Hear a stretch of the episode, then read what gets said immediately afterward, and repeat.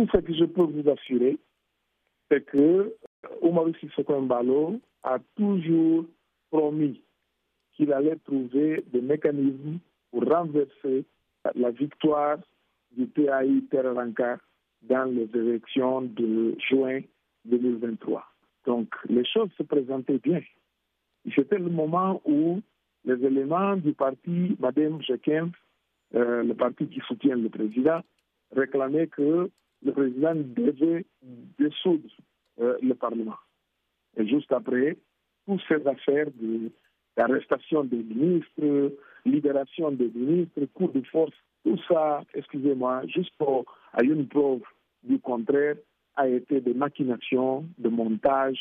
Tout a été préparé pour donner au président de la République euh, le droit d'évoquer euh, une crise profonde et euh, prononcer la dissolution du Parlement. Ce qui n'est pas valable parce que la Constitution de la République, article 94, interdit au président de la République de dissoudre le Parlement dans les premiers 12 mois de son fonctionnement. maintenant, vous contrôlez une majorité au Parlement et au gouvernement. Qu'est-ce qui va se passer encore?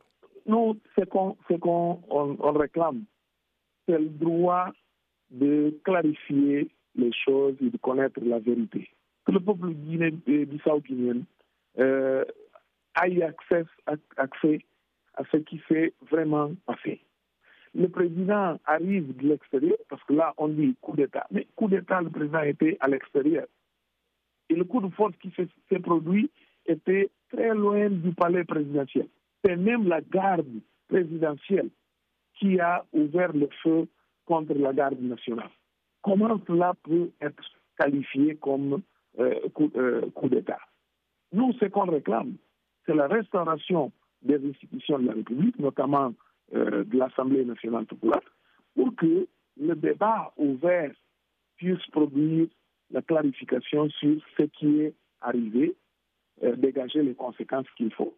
Est-ce qu'il y a moyen de sortir de cette crise? Parce que le pays est souvent dans des crises à répétition. Oui, mais vous savez, ça c'est une justificative qui est utilisée quand cela convient. Aujourd'hui, quelle est la raison pour cette crise? Il n'y a pas de crise il y a une montage, il y a quelque chose qui a été forcé, une cabale, pour justifier qu'on vit une situation de crise et appeler à soi toutes les compétences de décider s'il y a corruption ou non, s'il y a coup d'État ou non, qui est derrière, arrêter qui, qui on veut et faire la justice à notre manière.